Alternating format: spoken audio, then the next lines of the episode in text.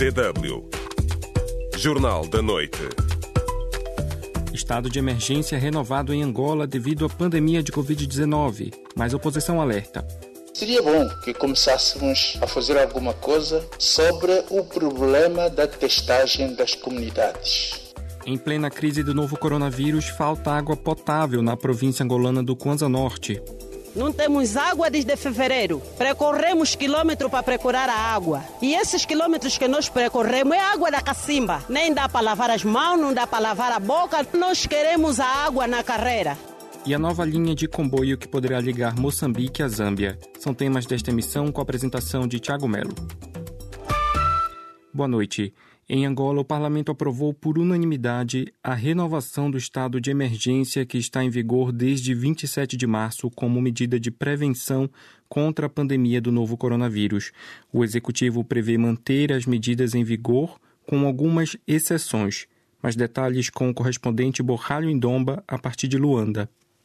O prolongamento do estado de emergência foi aprovado esta quinta-feira no Parlamento, com 176 votos a favor e zero votos contra e abstenções. O ministro de Estado e chefe da Casa Civil do Presidente da República, Adão de Almeida, explicou aos deputados que, durante o próximo período de estado de emergência, serão mantidas as restrições à liberdade de circulação, bem como a permanência de pessoas na via pública. Adão de Almeida avançou também que os cidadãos que ficaram retidos fora das províncias poderão deslocar-se para as suas localidades nos dias 11 e 12 de abril, sábado e domingo. Além disso, haverá novas regras para os mercados e venda ambulante. A sessão plenária extraordinária decorreu por videoconferência. Os deputados concordaram com a necessidade de se prolongar o estado de emergência, mas vários deixaram também uma série de recomendações ao executivo. Por um lado, é preciso melhorar a distribuição da água potável e assegurar o acesso a produtos da cesta básica, alertaram os deputados. Por outro, é preciso fazer mais testes, segundo o presidente da FNLA, Lucas Ngonda. Mas seria bom que começássemos a fazer alguma coisa sobre o problema problema da testagem das comunidades. Os automobilistas que circulam devem ser testados lá onde eles estão a circular. Benedito Daniel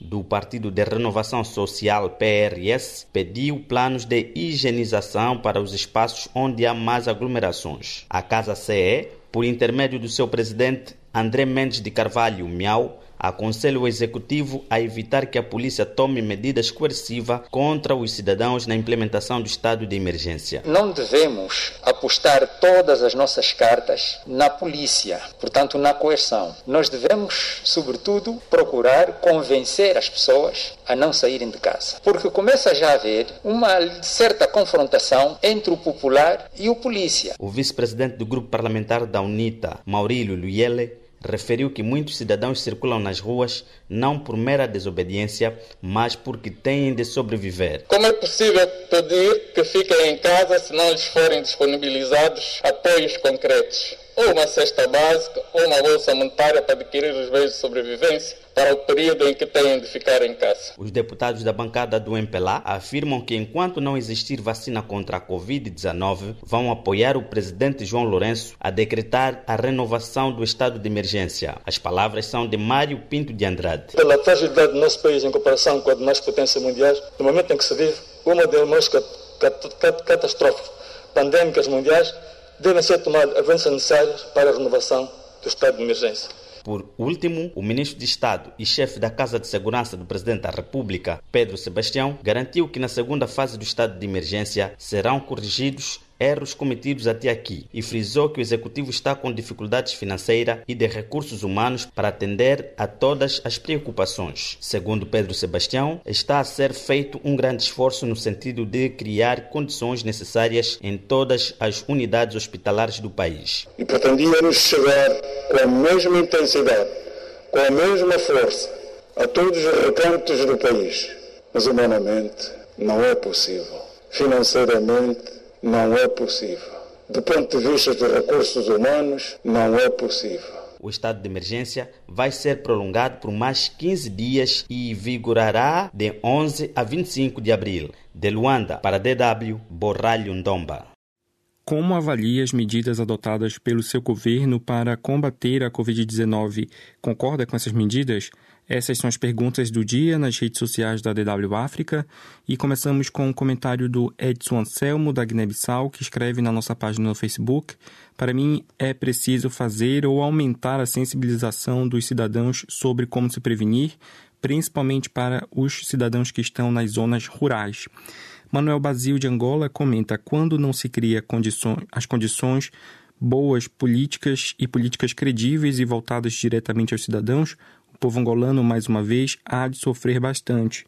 E Dil Paixão Cunha, também de Angola, escreve: Foi uma medida acertada, o governo está a agir muito bem, pena que não existem condições objetivas para a maioria das pessoas ficarem em casa por falta de alimentos. Foram alguns comentários e logo mais trazemos mais. Saiba como pode participar. Pode responder à pergunta do dia no Facebook da DW África facebook.com barra DW Português. Estamos à espera das suas reações.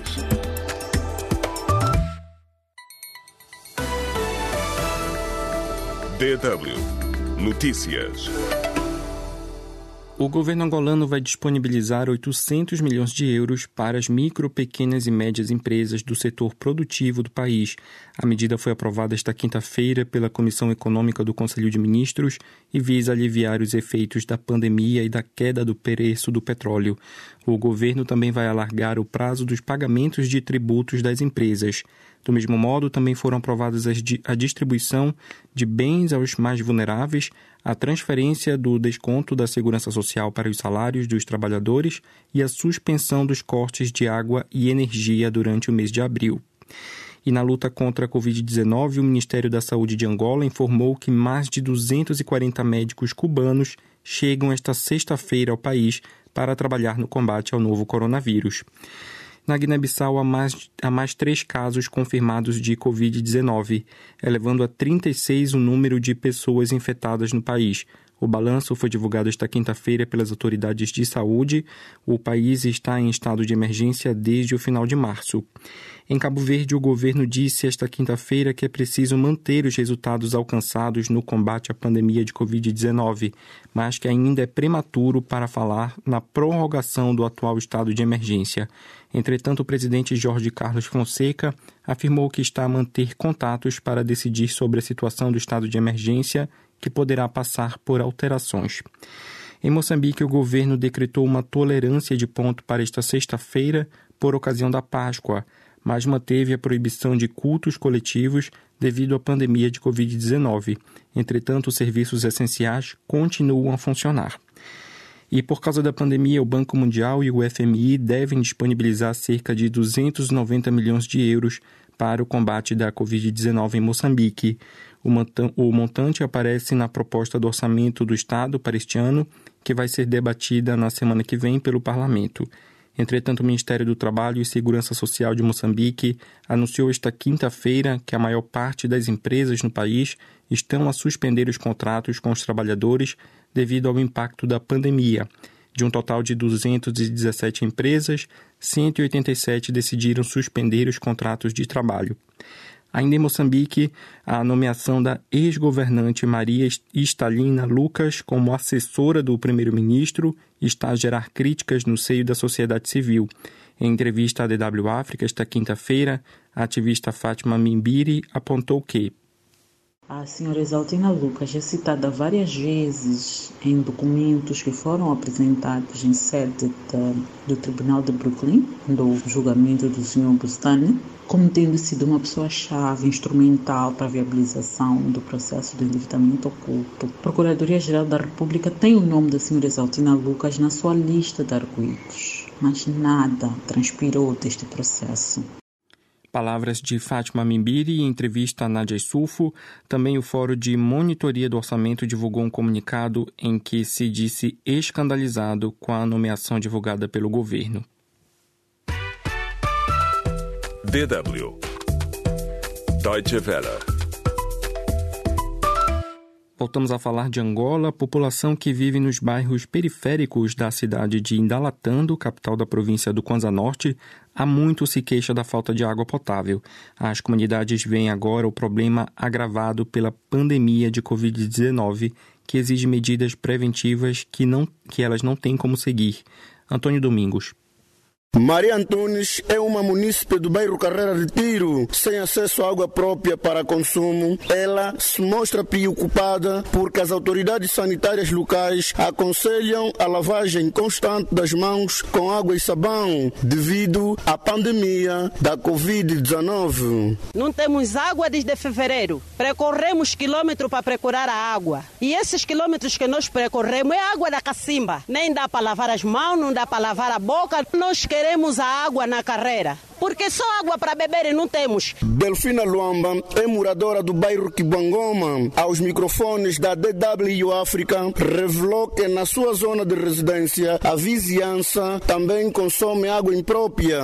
Vivemos a rasca, não temos água potável, nós consumimos água da cacimba não tratada. O governador Adriano Mendes de Carvalho disse que o executivo está empenhado na melhoria do fornecimento da água e luz às comunidades. Entretanto, Estevão Benjamin, responsável provincial da área administrativa e financeira da empresa de água e saneamento do Kwanza Norte, explicou as razões do problema da falta de água potável. A fonte existente não tem capacidade para satisfazer as necessidades de água à população. Este problema vem se agravando porque as populações têm estado a crescer. Queríamos apelar à população à calma, queríamos apelar à população para terem confiança no governo e terem confiança na direção da empresa de água e saneamento do Kwanza Norte. E nós estamos a trabalhar no sentido, a breve trecho, vão sentir algumas melhorias no sistema de abastecimento de água do Ndalatando. Técnicos de saúde do Kwanza Norte queixam-se da falta de condições laborais, materiais de biossegurança e falta de pagamento nas ações de prevenção ao coronavírus. O que é do domínio público é que a província recebeu do Estado angolano 75 milhões de kwanza, o equivalente cerca de 120 mil euros, que vai servir para custear as despesas. Flomena Wilson, porta-voz da Comissão Provincial Multissectorial para a Prevenção e Combate à Covid-19, assegurou à imprensa local que as condições estão criadas. Wilson disse que há três ventiladores, 49 camas e outros equipamentos para fazer frente a eventuais infecções. Dendalatando para DW, Antônio Domingos. De Angola passamos para Moçambique, onde a empresa norte-americana Rayonet pretende criar uma linha de comboios que vai unir o país à Zâmbia, com passagem pelo Zimbábue. O projeto compreende comboios de carga e passageiros, estabelecendo uma ligação entre a Beira e a capital zambiana Lusaka, mas está tudo em stand-by por causa do coronavírus. Marta Cardoso. Um projeto audacioso de um comboio que transportaria passageiros e cargas por três países da África Austral. É o que a empresa norte-americana Railnet está a apresentar para os governos de Zâmbia, Zimbábue e Moçambique. A linha de comboio pretende reduzir significativamente o tempo de transporte de cargas do Porto da Beira, em Moçambique, até Lusaka, a capital da Zâmbia. O projeto é da empresa norte-americana Railnet e irá custar cerca de 11 mil milhões de dólares. O diretor-geral, Donald Kress, está entusiasmado.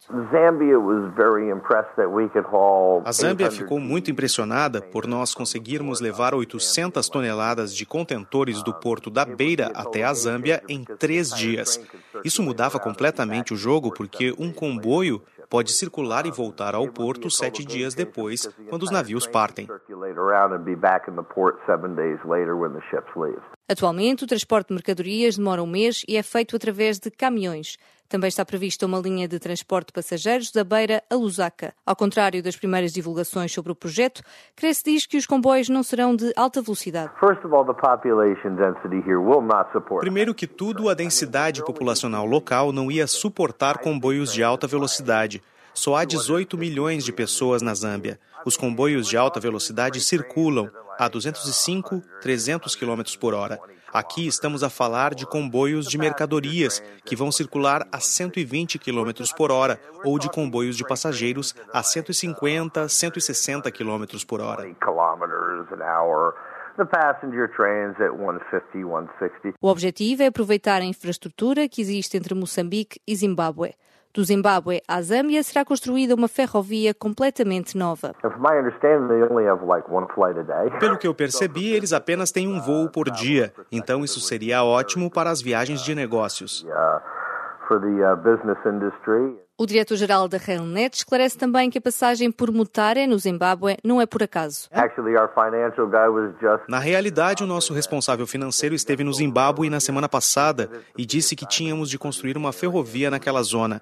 Ele disse que é a maior área de produção de diamantes na região. Eu tenho olhado para os mapas e tenho estado a contemplar como vamos fazer para ligar isso tudo.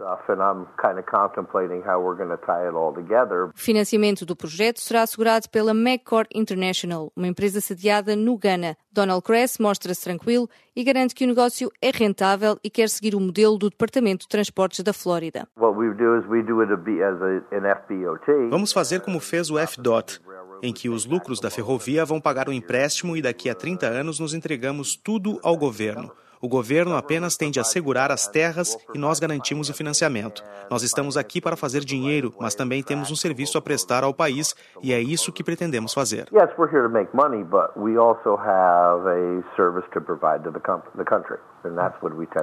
O início da construção da ferrovia está prevista para janeiro de 2021. Marta Cardoso, DW África.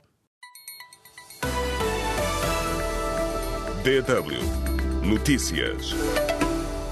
A União Africana manifestou-se preocupada com o rápido crescimento de infectados pelo novo coronavírus no continente, que agora totaliza mais de 11 mil casos e cerca de 570 mortos. Por outro lado, o Centro de Controlo e Prevenção de Doenças da União Africana destacou o aumento da capacidade de testar a Covid-19, que em poucas semanas passou de 2 para 48 países. Na África do Sul, o presidente Cyril Ramaphosa anunciou esta quinta-feira a extensão do confinamento obrigatório por mais 14, di 14 dias para conter a pandemia da Covid-19. O chefe de Estado disse que a medida reduziu de 42% para 4% a média diária de infecção no país e o, e o país registra de registra atualmente 1.900 casos da doença.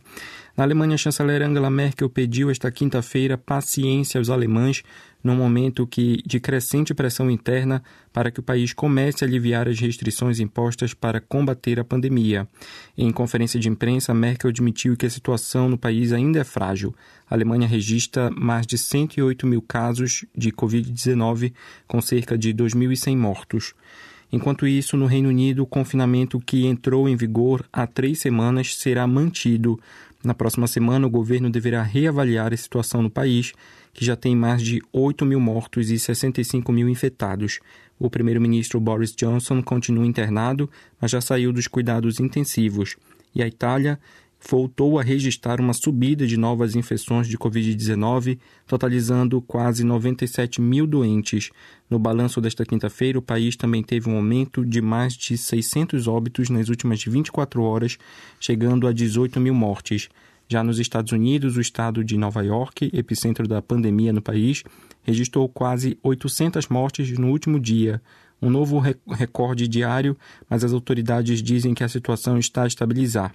Nos Estados Unidos, há mais de 430 mil casos confirmados e morreram cerca de 15 mil pessoas desde o início da crise. DW Espaço do Ouvinte.